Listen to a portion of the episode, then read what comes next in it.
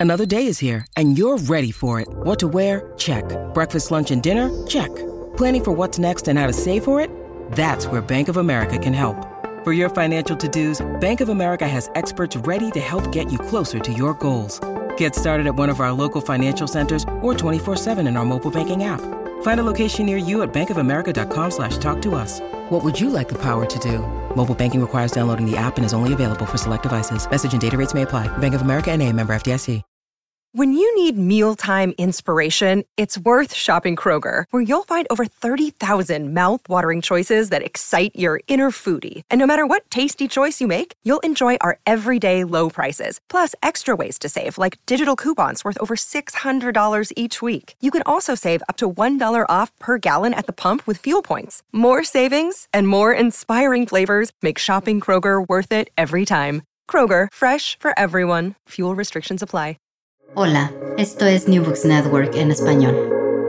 Hoy, en nuestro episodio de Tesistas, un podcast de la Red de Historia Económica Iberoamericana, nos acompaña Marc Rivas López, doctor en Economía Aplicada por la Universidad Autónoma de Barcelona.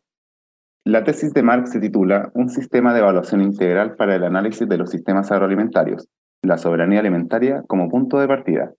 En ella se plantea construir un sistema de evaluación que permita dilucidar el éxito o el fracaso de los objetivos que, como sociedad, le asignamos a nuestros sistemas agroalimentarios. En concreto, Marx pretende analizar cómo los sistemas agroalimentarios en Europa Occidental han respondido a los nuevos fenómenos asociados a un tercer régimen alimentario, también conocido como régimen alimentario corporativo, régimen alimentario neoliberal o régimen imperial. Marc, muchas gracias por aceptar nuestra invitación a presentar tu tesis. Bueno, muchas gracias a vosotros y a, vosotras para, para, invitarme. La verdad es que es un placer estar aquí y poder compartir pues, un poco de, mi investigación. En más de 100 páginas distribuidas en tres artículos más conclusiones y anexos, expones las principales características de los sistemas agroalimentarios para luego explicar los argumentos del modelo de evaluación que propones, así como su aplicación para el caso español y para un grupo de países de Europa. ¿Podrías contarnos qué te llevó a estudiar los sistemas agroalimentarios y por qué decides elaborar un modelo de evaluación? Bien, en primer lugar porque me parece un tema muy relevante. Uh, en, en, en, primer lugar por cuestiones obvias, ¿no? La, la, necesidad de cubrir esta necesidad básica para mantener viva a cualquier sociedad ya es suficientemente significativa para interesarnos si cubrimos esta necesidad de forma adecuada o no, o, cómo lo hacemos, pero además, como todos sabemos, la, alimentación va mucho más allá de una necesidad biológica. También es un elemento de hedonismo y de, y de placer uh, íntimamente ligada con, uh, con, yo diría, con cualquier, uh, cualquier cultura. Si lo valoramos también únicamente en términos económicos, Uh, podemos decir que este sector tiene un peso muy importante, al contrario de lo que quizás pueda parecer, sobre todo porque tenemos que tener en cuenta cuando hablamos de sistemas agroalimentarios que no solo estamos hablando de, del sistema agrario, sino que estamos hablando de todas aquellas fases uh, que van desde la producción primaria de alimentos uh, hasta que tenemos pues los alimentos en, en nuestro plato, pasando por fases de transporte, de distribución, de procesamiento, de provisión de los insumos necesarios para producir estos elementos. Entonces, todo este conjunto de, fases y de subsectores tiene un peso muy, muy importante uh, hoy en día en, nuestra economía, a pesar de que esta fase que nos viene a todos a la cabeza, en primer lugar, de, del sistema agrario, haya perdido un peso relativo por uh, el crecimiento de, otros, de otros sectores. Pero más allá de estos términos puramente económicos, uh, creo que es de, de, especial interés el estudiar estos sistemas uh, agroalimentarios por su, digamos, uh, inherente relación con el, con el entorno, tanto con el entorno social como el entorno ambiental que, que lo sustenta. Por lo tanto, la configuración y la organización de estos sistemas al final acaba por configurar nuestros, nuestros territorios, por determinar cuáles son las externalidades, tanto positivas como negativas, que generan, que generan estos sistemas. Aparte de este, de este argumento de, relevancia, yo también añadiría un argumento de, actualidad, que a mí también me llama a la hora de, aproximarme a este tema. De hecho, en mi caso de estudio, que me centro sobre todo en, el contexto europeo, las políticas agrarias vertebraron el surgimiento de la Comunidad Económica Europea, sobre todo para solucionar estos problemas de provisión de alimentos después de la, de la Segunda Guerra Mundial, pero hoy en día estas políticas agrarias también continúan teniendo un gran peso en la, en la comunidad. De hecho, diría que actualmente la PAC, la Política Agraria Común, continúa siendo la política más importante de la Unión uh, si hablamos en términos uh, presupuestarios. Pero más allá también de, de ser un elemento central en el debate político e institucional, creo que también tiene una presencia ah, cada vez más relevante en el, debate social, sobre todo a través de la sensibilización de gran parte de la población hacia la relación existente entre nuestras dietas y, ah, y, el, mundo al final con el, que, en el que queremos vivir, la relación de estas dietas con estos entornos, como he comentado, tanto sociales como, como ambientales. Respondiendo ya más a la segunda parte de la pregunta, el por qué ah, he decidido, digamos, proponer y desarrollar un sistema de evaluación de estos sistemas, va muy ligado a esta creciente, eh, creciente toma de conciencia del impacto que tienen estos sistemas en nuestros entornos, más allá de aspectos ah, pues, puramente económicos. De hecho, los sistemas de evaluación Ah, desarrollados y utilizados de forma tradicional se han ah, centrado tradicionalmente en criterios excesivamente economicistas, a mi, a mi parecer. Los criterios de evaluación se han centrado entonces en valores o en, o en, principios como la maximización, el crecimiento, la, la rentabilidad, sin embargo, a mi, parecer, juntamente con el parecer de muchos otros autores, cuando queremos dilucidar el éxito o el fracaso ah, del desarrollo de nuestros sistemas alimentarios, debemos tener en cuenta también otros aspectos. Entonces, el principal objetivo al final de esta tesis ha sido presentar un sistema de, evaluación que incorporara nuevos ah, valores, nuevos principios, nuevos criterios de evaluación, en este caso basados ah, en ideas como la democracia, la sostenibilidad o la justicia social. Genial. A ver, es muy interesante lo que planteas y claro, como todo es muy arriesgado, ¿no? Eh, sobre todo con esos conceptos como libertad y que pueden ser muy manoseados. Pero, pero a ver, es un trabajo muy, muy interesante el que, el desarrollas. Y avanzando un poco más en la discusión, eh, como señalábamos inicialmente, en tu investigación pretendes analizar cómo los sistemas agroalimentarios de Europa Occidental han respondido a los nuevos fenómenos asociados a un tercer régimen alimentario.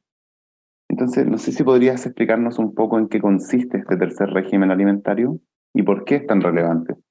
Claro, al final esta investigación uh, se, se, pone en un, en un contexto en, en determinado, que es este tercer régimen alimentario, Quizás debería empezar eh, explicando para aquellos oyentes que quizás sean menos familiarizados con el concepto de, régimen alimentario a qué nos referimos. De hecho, los primeros autores que se refirieron a, o que crearon este concepto son McMichael y Friedman, definían régimen alimentario como una organización ah, geopolítico-económica históricamente específica de las relaciones agrarias y alimentarias internacionales. Y esta, definición en sí ya, es muy interesante porque pone el foco en ah, cómo elementos ah, políticos y geopolíticos, pero también en elementos como, la, como el comercio internacional, acaban configurando los sistemas agroalimentarios a nivel global. De este modo, estos autores defienden que, si, que se puede identificar, digamos, en diferentes periodos de la historia, un conjunto de, de elementos que son suficientemente, suficientemente significativos para poder estar hablando de un sistema agroalimentario. Cuando hablamos de este régimen alimentario, podemos definir cuáles son nuestros elementos, digamos, ah, político-económicos que, que lo están definiendo. Yo destacaría principalmente cuatro.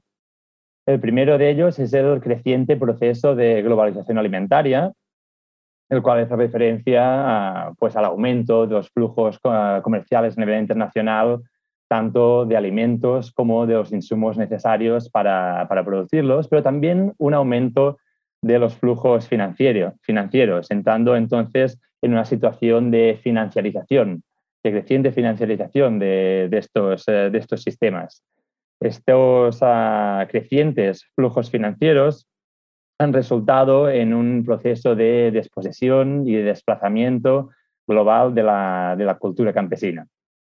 El segundo elemento que me gustaría destacar es el ah, importante liderazgo de grandes corporaciones globales en, estos sistemas.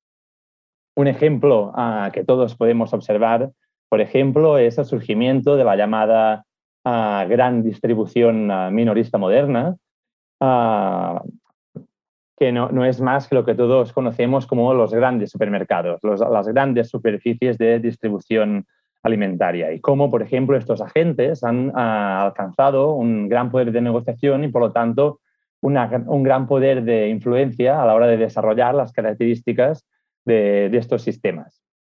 Paralelamente, otros agentes que presentaban ah, mayores capacidades de, influencia política, por ejemplo, en periodos, anteriores, como pueden ser ah, las organizaciones de, agricultores y ganaderos, han perdido esta influencia en favor de las ah, llamadas industrias agroalimentarias. El tercer elemento que, destaco es el proceso de liberalización, tanto de liberalización ah, externa como de liberalización interna. Cuando hablo de liberalización externa me refiero a la eliminación de las barreras ah, comerciales, en este caso aquellas que se centran en el comercio de alimentos y de, y de los insumos necesarios para su producción. Puedo destacar, por ejemplo, todo un conjunto de hechos y fenómenos que transcurrieron sobre todo en el último cuarto del, del, siglo pasado, como son las rondas de negociación del GATT celebradas en Uruguay, la creación de la Organización Mundial del Comercio o si ya nos centramos, por ejemplo, en el proceso de liberalización interna, podemos mencionar en el caso de Europa la reforma McSherry o la reforma Fair Act en Estados Unidos, las cuales, eh, digamos, eh, se caracterizan por el objetivo de desmantelar las eh, políticas de intervención directas sobre los mercados alimentarios y agrarios que existían hasta el momento. Y por último, el cuarto elemento obviamente también muy relacionado con los, ya mencionados hasta ahora, es el proceso de integración económica que se puede observar, de hecho, en, eh, muchas regiones a, nivel global. Destacan uh, varias de mayor o menor nivel de integración, como pueden ser la Unión Europea, la CEFTA, el Mercosur, la Alianza del Pacífico, NAFTA, UNASUR, para mencionar algunas de, de las más relevantes todo este conjunto de, elementos ah, geopolítico-económicos, la globalización alimentaria, el liderazgo de grandes corporaciones, el proceso de liberalización y de integración económica, pues configuran, digamos, toda una estructura que acaba por, por afectar a la configuración, como ya he comentado, de los sistemas agrarios a, nivel global. Como oyentes, Martín y yo eh, vamos a hacer un, cambio en una, en una de las preguntas y es, ¿podrías, ¿podrías ahondar un poco más en el concepto de soberanía alimentaria, en eso que tú identificas eh, sobre la evolución en España entre 1986 y 2020, porque es hoy uno de esos puntos clave de discusión, no solamente entre economistas e historiadores económicos, sino entre políticos y hacedores de política. Sí, perdón, no sé si te refieres exactamente a, que comente la, evolución del concepto o la, sí, la evolución del, concepto en sí. Del concepto y del caso español. Y del caso español, de acuerdo. A ver, el, concepto, ah, en realidad no, bueno, y creo como, como todos sabéis, no, no, surge en España, a pesar de que, digamos, también genera interés, ah, pues aquí, digamos que el concepto en realidad nace en, ah, en Centroamérica como respuesta a, a, los retos asociados a este tercer régimen alimentario del que, del que ahora estamos hablando, pero rápidamente crece y se expande a, otras regiones porque muchos de, digamos, campesinos de otras regiones del mundo se enfrentan al mismo tipo de retos y problemáticas que están enfrentando los, los campesinos centroamericanos. ¿Por qué? Pues porque estas problemáticas o estos retos se derivan de este contexto Ah, político, ah, geográfico, económico, global que ahora estábamos explicando. Por lo tanto, al enfrentarse a estas mismas problemáticas, digamos, tienen un conjunto de, intereses en común. Además, este movimiento que inicialmente ah, era pues, eminentemente campesino, también, digamos, atrae el interés de otros agentes, como pueden ser consumidores o la distribución, a la pequeña distribución minorista tradicional o pequeños artesanos que también se eh, observan como ah, más vulnerables en este, en este nuevo contexto. De este modo, este concepto que quizás ah, nace, digamos, en un contexto en concreto y, y, que parece que quizás defienda los intereses de un conjunto de agentes en concreto, como es el movimiento campesino, es también interesante Ah, y también se puede aplicar en otras regiones del mundo. Es por ello que yo también considero interesante aplicarlo al, caso europeo y más específicamente al, caso español. Es un concepto que en realidad se ha aplicado ah, mucho más en el, en el, contexto latinoamericano o incluso para, para casos, ah, para casos africanos. Pero a mi parecer, los agricultores ganaderos, consumidores, eh, a la pequeña distribución europea y española, se enfrenta también a problemáticas que no son tan diferentes, mm, entenderme obviamente desde una realidad y desde una posición diferente a la, latinoamericana, pero que al final creo que sí que ah, pueden tener puntos de interés que confluyen con los intereses de estos mismos agentes en otras regiones del mundo porque la sostenibilidad o la capacidad de toma de decisiones de estos agentes también se está viendo amenazada o vulnerada en el caso español europeo, tal y como lo hace ah, en, otras regiones del mundo, en Latinoamérica, en, ah, en África, en Asia. ¿Por qué? Porque estamos debajo de este mismo paraguas, digamos, que define, que hemos definido como este régimen alimentario. No sé si he respondido todo a la pregunta que me planteabas. Sí, gracias. Sí, Sí, sí. Em, y mira, la siguiente pregunta más o menos está relacionada con lo que estabas comentando recién. En este caso concreto, el desarrollo de criterios de evaluación de fenómenos sociales siempre roza un aspecto crítico, que es la posibilidad de aplicarse a diversas realidades sociales, económicas, culturales, institucionales, etc. En este caso, aplicas tu modelo a siete países de Europa, e incluso señalas que puede aplicarse a otras regiones con características diferentes. ¿Cómo resuelve este punto el modelo que tú has desarrollado? Realmente me parece una, una pregunta muy interesante porque es algo con lo que he tenido que, lidiar, digamos, y, pelearme durante el, proceso de, elaboración de, la tesis. Ah, el objetivo desde el inicio es desarrollar un sistema de evaluación que, que, nos permita, digamos, realizar ejercicios comparativos y que sea aplicado a diferentes contextos. Esto en el caso de diferentes países europeos, sobre todo de, Europa Occidental. De hecho, me centro únicamente en siete países de esta región, digamos, llamada Europa Occidental. No, no presenta tantos problemas, pero sí que lo podría presentar, digamos, si lo quisiéramos extrapolar a, a otras regiones. Creo para, que para abordar un poco la explicación de cómo se puede solventar este problema, tengo que explicar un poco, aunque sea por, encima, la estructura de este, de este, sistema de evaluación. Este sistema de, evaluación lo que hace es ah, categorizar cualquier sistema agroalimentario en cinco grandes ejes.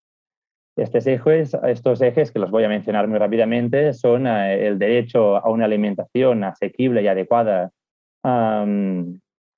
nutricional y culturalmente. El segundo eje hace referencia a la sostenibilidad socioeconómica de estos sistemas. El tercero, al nivel de democratización de estos sistemas. El cuarto, al nivel de dependencia. Y el último, a la sostenibilidad medioambiental de estos sistemas agroalimentarios. Estos ejes se dividen en diferentes ámbitos de estudio que a su vez se subdividen en diferentes atributos evaluables. Esta propuesta de atributos en realidad es el elemento central de, esta propuesta de sistema de evaluación, dado que estos atributos son los que utilizo para definir lo que llamo un sistema agroalimentario sostenible y soberano. De este modo, considero que a través de estos atributos, ah, digamos, ah, puedo definir este sistema sostenible y soberano y mirar de evaluar estos atributos en cualquier sistema ah, agroalimentario de, cualquier región. El problema se presenta a la hora de medir estos atributos, debido a que las, realidades a, las que nos podemos aproximar pueden presentar, digamos, características muy, muy variables. Es por ello que la parte variable de este modelo es la parte de la propuesta de indicadores. Es decir, en la tesis se hace una propuesta de indicadores llamados, que podríamos llamar indicadores óptimos, indicadores que se han seleccionado por su capacidad de medir estos atributos, pero también por su disponibilidad en, un mayor número de países posibles. Sin embargo, en muchos casos la interpretación de estos indicadores no es unidireccional, dado que ah, varía en función del caso que, podamos estar ah, analizando. O incluso, si queremos analizar un contexto en concreto, deberemos usar unos indicadores y dejar de utilizar otros indicadores.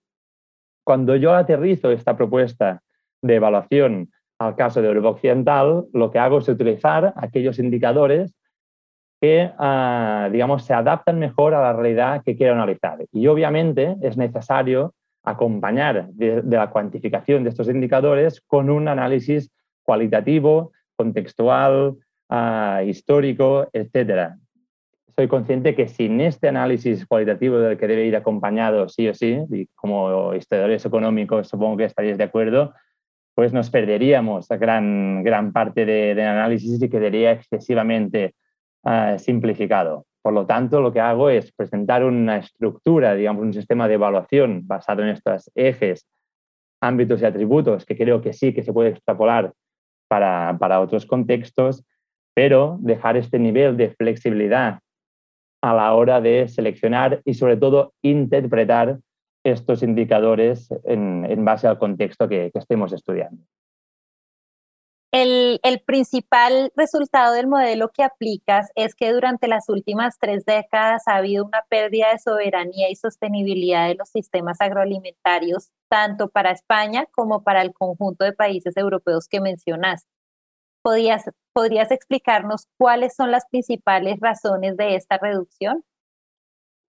Sí, sin duda, a pesar de que esta explicación tiene su complejidad, porque esta, digamos, degradación en términos de sostenibilidad y soberanía se puede explicar desde, desde múltiples vértices, pues es importante también detectar cuáles son los factores de peso que están teniendo más peso para llegar finalmente a la conclusión a la que llega, a la que llega esta tesis a mi parecer es importante y de hecho creo que hay aún, ah, digamos, espacio para seguir con la investigación en este sentido, intentar trazar interrelaciones entre los diferentes factores que, que, se, que se analizan.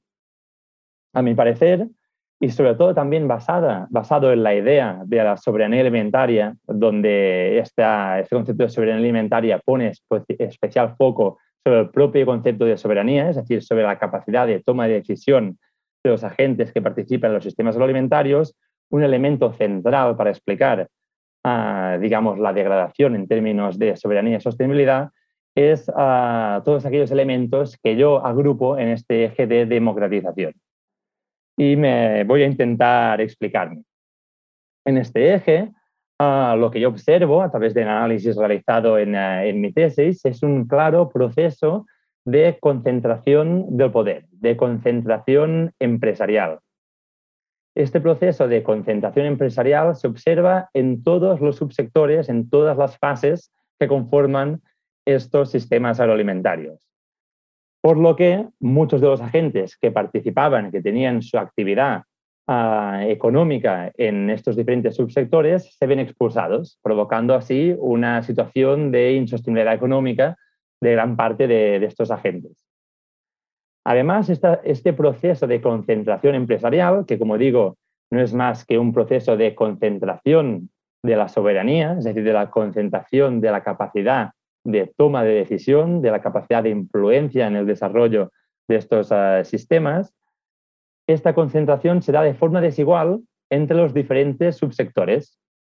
A modo de ejemplo, aquellos sectores que se presentan como más concentrados y que por lo tanto yo deduzco que son aquellos sectores que concentran mayores niveles de soberanía, son los sectores de la gran distribución, mayor, uh, gran distribución minorista, pero también el sector de, la, de procesamiento de alimentos y de provisión de insumos industriales para la producción de alimentos. Contrariamente, aquellos sectores menos concentrados en términos relativos son aquellos que se presentan como más vulnerables. Identificamos que esos sectores son los sectores de la producción primaria, es decir, aquellos, los uh, campesinos, ganaderos, agricultores y también los consumidores finales.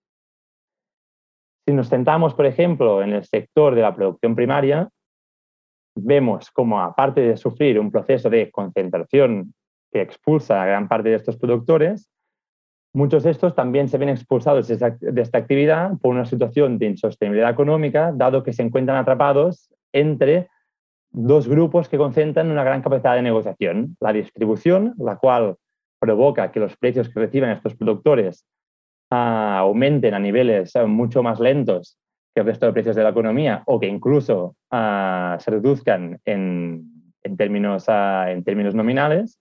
Y también se encuentran junto al sector de la provisión de insumos, con una gran capacidad de negociación y por lo tanto los insumos necesarios para producir alimentos aumentan, de, aumentan su precio, aumentan su valor. Esto se traduce, como comentado, en una situación de insostenibilidad económica que expulsa a gran parte de los productores fuera de, de este sector. Esto se traduce a su, vez, a su vez en una situación de insostenibilidad rural de los entornos donde tradicionalmente o donde se llevan a cabo estas actividades, es decir, de los entornos rurales. De este modo se observan fenómenos como los procesos de desruralización, de envejecimiento de la población rural, los uh, desequilibrios territoriales que, ahora mismo, digamos, también están presentes en el, debate, social y, y, político. La única forma, digamos, de salir de esta situación de insostenibilidad por parte de los productores es dedicarse a otras ramas de actividad o bien intentar aprovechar economías de escala, aumentar la superficie de estas explotaciones, si son capaces de ello, y de intensificar uh, la, la, produ la, producción, aumentando así también las externalidades de estas producciones, y teniendo esto efectos perversos sobre uh, los entornos ambientales que, que las sustentan estos altos niveles de concentración empresarial también tienen efectos sobre, sobre otros aspectos o sobre otros ejes, como yo me refiero en mi, en mi trabajo, como puede ser sobre la concentración de la, de la oferta alimentaria. Es decir, uh, estas grandes corporaciones tienen capacidad para uh, configurar o para diseñar la oferta alimentaria a la que los consumidores tienen acceso. Y por lo tanto, estos consumidores nos enfrentamos a una oferta um, cada vez menos diversa en, en términos biológicos, me, refiero. Es decir, esto puede parecer contradictorio. Cuando nosotros vamos a un supermercado, observamos que tenemos a nuestra disponibilidad una gran variedad de productos, pero en realidad esta gran variedad es un poco engañosa, es una gran variedad de gustos, de colores, de embalajes, de formas, pero en cambio, en términos biológicos, esta oferta es mucho menos biodiversa, es decir, la variedad las variedades, digamos, de cultivos, las variedades de razas ganaderas uh, que se están produciendo y que se están ofertando, se están, uh, se están reduciendo para adaptarse a las características del sistema productivo uh, y también del sistema de distribución que, se está desarrollando. Otro elemento también a tener en cuenta es sin duda las, los crecientes niveles de dependencia, tanto a nivel nacional a través de la dependencia, las importaciones de, alimentos, alimentos uh, que transcorren cada vez más kilómetros antes de llegar, digamos, a nuestras mesas, pero también dependencia si hablamos en términos de dependencia a nivel de, de explotación. desde las explotaciones tradicionalmente integradas en sus entornos, capaces de reaprovechar las sinergias generadas entre las diferentes actividades agrarias, los, subproductos generados por las actividades ganaderas y agrícolas, como el reaprovechamiento de estos subproductos era capaz de cerrar los ciclos energéticos. Vemos como ahora, para adaptarse a este nuevo modelo de creciente especialización y de orientación exportadora, se tiende hacia un modelo de monocultivo que desintegra a estas explotaciones de sus, entornos y por lo tanto ahora en vez de obtener sus insumos de su propia actividad, tienen que recurrir al mercado y pasar a depender de estas grandes corporaciones que presentan altos niveles de concentración, altos niveles de capacidad de negociación y por lo tanto estas explotaciones ven cómo sus costes aumentan, cómo su sostenibilidad económica Ah, es, eh, es, amenazada. Como veis, digamos, uh, estos resultados de pérdida de soberanía y sostenibilidad se pueden explicar desde muchos vértices, desde una perspectiva ah, centrada en, en, la salud, desde términos económicos, sociales o ambientales, pero a mí creo que es importante poner el foco en, ah, en razones, ah, en razones de fondo sobre ah, cómo estamos configurando estos sistemas, cuál es el sistema productivo, cuál es nuestro sistema de distribución y cómo esto afecta también a la estructura empresarial y sobre todo a la capacidad de negociación de los agentes que participan en, estos sistemas. Para mí, centrarnos en el estudio de, del poder, centrarnos en el concepto de poder, es muy importante no solo para entender el desarrollo de los sistemas alimentarios, sino para, para analizar nuestro mundo actual. Genial, Marc. Muchas gracias. Oye, Marc, eh, me gustaría llevarte ya al final de tu tesis. Eh, en esta parte, tú das cuenta de los principales aportes de tu investigación, pero también señalas que pueden, eh, que quedan cosas por mejorar y que esta investigación abre la puerta a muchas interrogantes. Entonces quería pedirte si podías contarnos por qué camino se podría continuar con esta investigación y en cuáles estás pensando eh, continuar tú.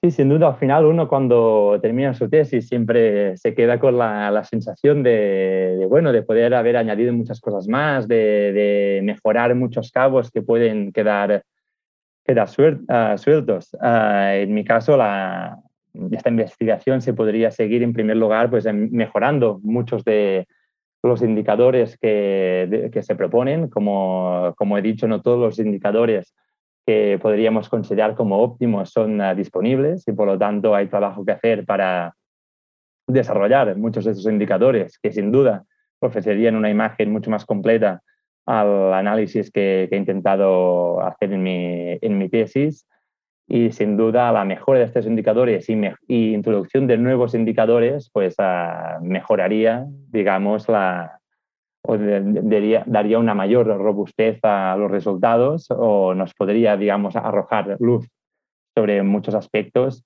sobre los cuales aún, aún podemos indagar ah, mucho más.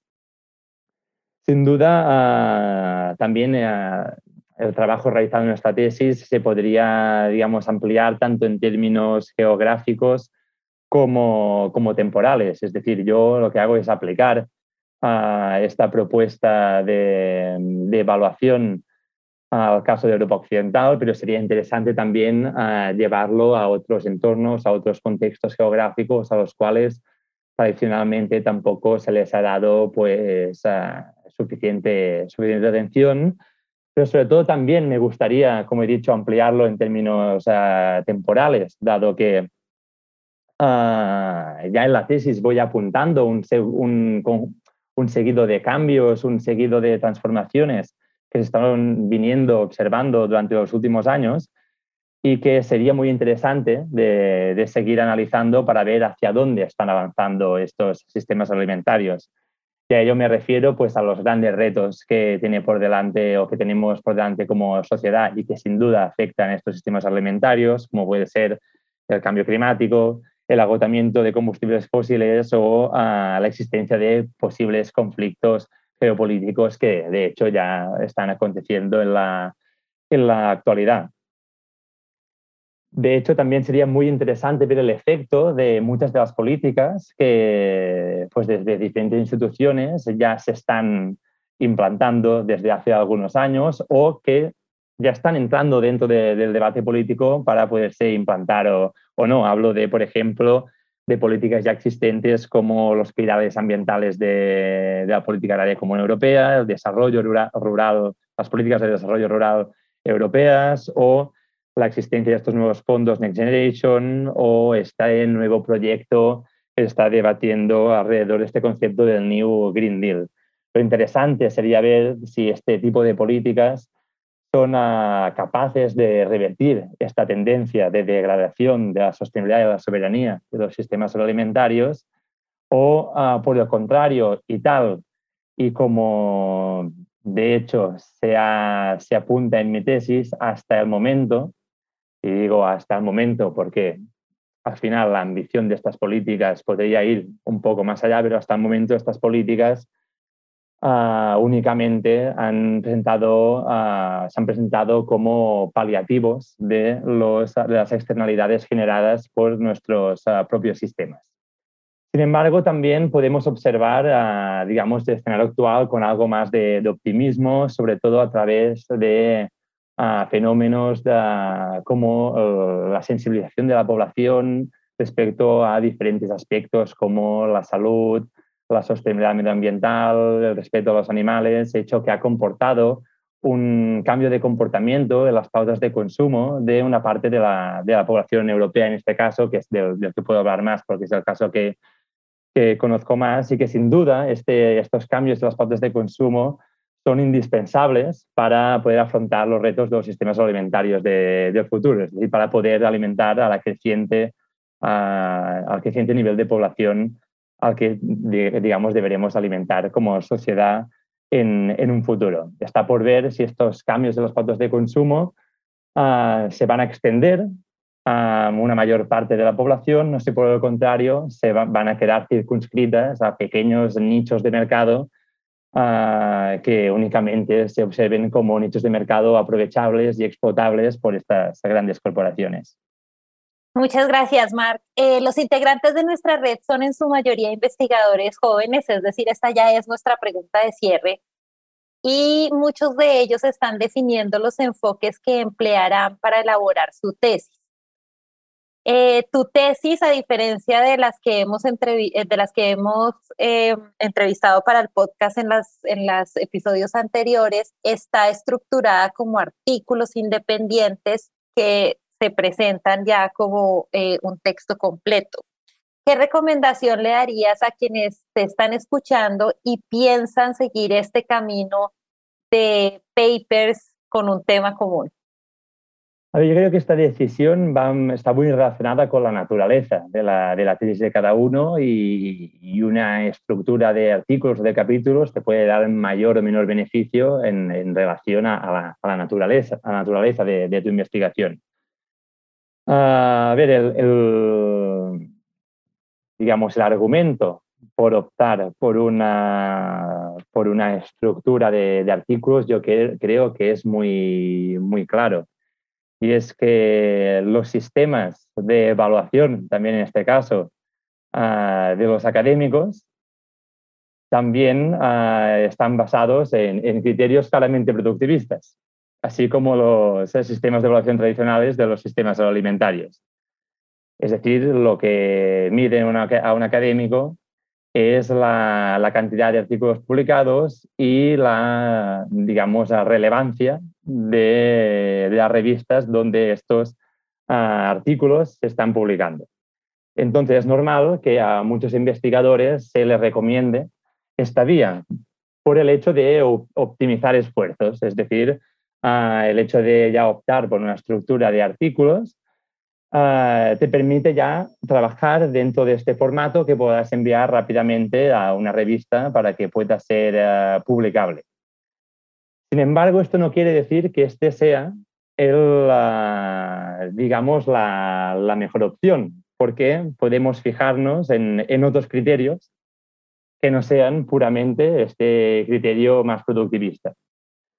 Y de hecho yo invito a que se opte también por el, por el modelo de capítulos, porque precisamente este modelo de, de artículos en muchos casos te impone, digamos, un, un corsé excesivamente restrictivo que puede llegar a, cortar las alas a tu investigación, sobre todo porque este formato de, artículos en muchos casos te, impone pues, una estructura y sobre todo una extensión. Por lo tanto, si nuestro objetivo, que es el que creo que debería ser, uh, no es únicamente el de aumentar nuestra productividad, sino el de uh, contribuir a la generación de, conocimiento, el criterio, criterio, que yo elegiría es aquel que se adapte mejor a tu uh, pregunta uh, de investigación, a tu estudio, a tu tesis, para poder sacar el mayor jugo de ella. Genial, Marc. Muchas gracias. Un buen consejo. Esperemos que nuestra audiencia ponga atención a lo que les dice y que, que bueno, puedan aplicarlo al desarrollo de sus tesis. Y con esta última respuesta de Marc cerramos este episodio de Tesista, que tuvo como protagonista al doctor Marc Rivas López, doctor en Economía Aplicada por la Universidad Autónoma de Barcelona. Marc, muchas gracias por aceptar esta invitación. Aprovechamos de invitar a nuestra audiencia a leer la tesis de Marc, a, a escribirle, a contactarlo, a hacerle llegar sus comentarios sobre esta investigación. Y eh, solo es eso. Hasta el próximo episodio. Gracias a vosotras. Gracias por escuchar New Books Network en español.